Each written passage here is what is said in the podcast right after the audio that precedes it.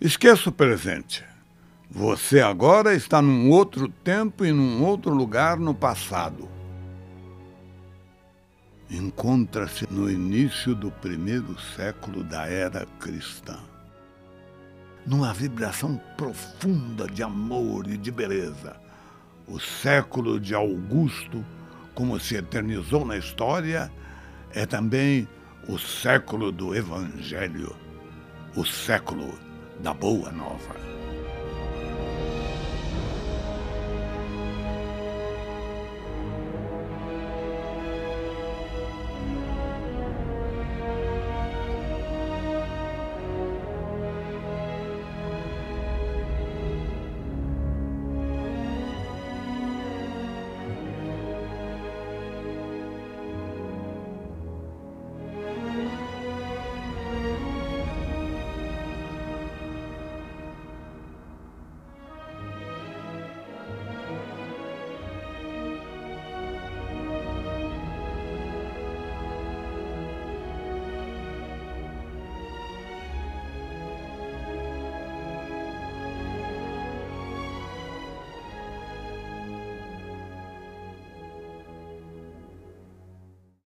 Numa das eventuais ausências do mestre do círculo de sua família espiritual em Cafarnaum, vamos vê-lo agora às proximidades de Jerusalém, na companhia de João. Jesus, confesso que às vezes eu e os outros irmãos ficamos um tanto perplexos com a concepção de Deus como Pai carinhoso e amigo. João, tudo se resume em nossa comunhão com o amor do Pai.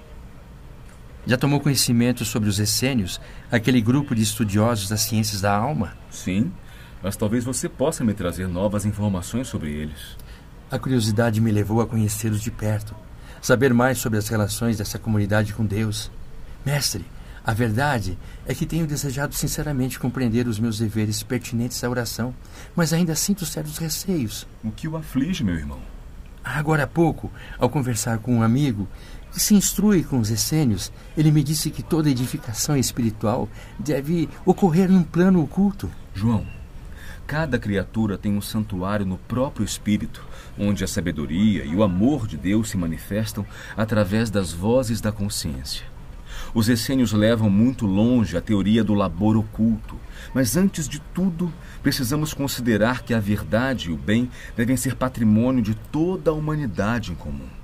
É, mas como posso entender isso? É indispensável saber oferecer o bem a cada criatura de acordo com as suas necessidades próprias. Nesse ponto, os essênios estão muito certos quanto ao zelo que os caracteriza, porque os ungüentos reservados a um ferido não se ofertam ao faminto que precisa de pão. Por isso, recomendo que cada espírito ore no segredo do seu íntimo, no silêncio de suas esperanças e aspirações mais sagradas. Devo então ocultar o que existe de mais santo em meu coração? João, cada criatura deve estabelecer o seu próprio caminho para o mais alto, erguendo em si mesmo o santuário divino da fé e da confiança. Mas a oração deve ser louvor ou súplica? A prece é todo ato de relação entre o homem e Deus. Os que apenas suplicam podem ser ignorantes. Os que louvam podem ser somente preguiçosos. Todo aquele, porém, que trabalha pelo bem com as suas mãos e com o seu pensamento, é o filho que aprendeu a orar na exaltação ou na rogativa, porque em todas as circunstâncias será fiel a Deus. E como ser leal a Deus na oração? João, acima de tudo é preciso cultivar a certeza de que os desígnios celestiais são mais sábios e misericordiosos do que o capricho próprio é necessário que cada um se una ao Pai, que sejamos de Deus, comungando com Sua vontade generosa e justa, ainda que sejamos contrariados em determinadas ocasiões. Mas a prece já não representa em si mesma um sinal de confiança? Já ouviu falar alguma vez que o sol se afastou do céu, cansado da paisagem escura da terra, alegando a necessidade de repousar?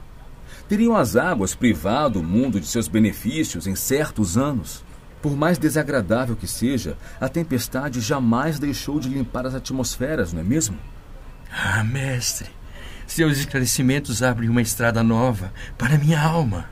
João, é preciso aprender com as leis da natureza a fidelidade a Deus. No entanto, Jesus, Eu lhe peço sinceramente que me ensine, na primeira oportunidade, como devo entender que Deus está igualmente em nós. Eu prometo.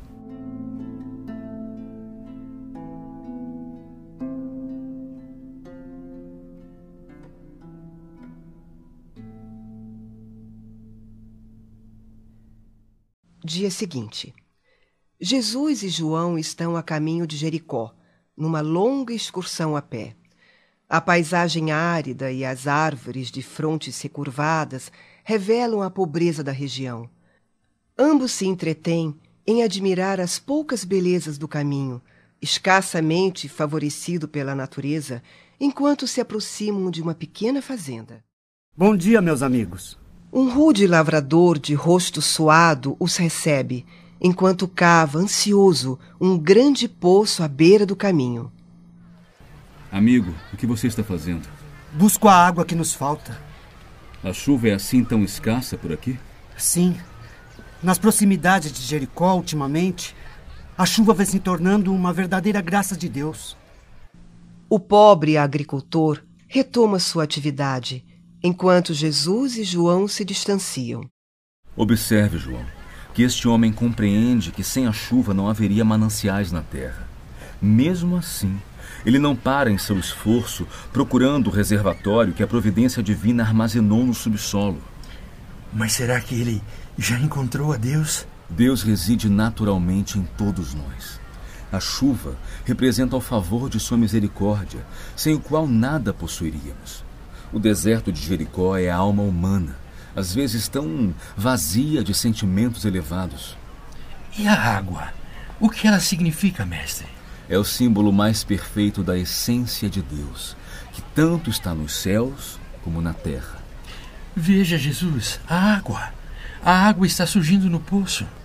Este trabalhador simboliza o cristão ativo, cavando junto dos caminhos áridos, muitas vezes com sacrifício, suor e lágrimas, para encontrar a luz divina em seu coração.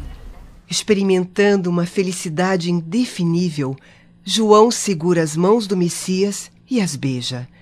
Confortado, como alguém que vence um grande combate íntimo, o apóstolo sente que finalmente compreendeu. Boa nova.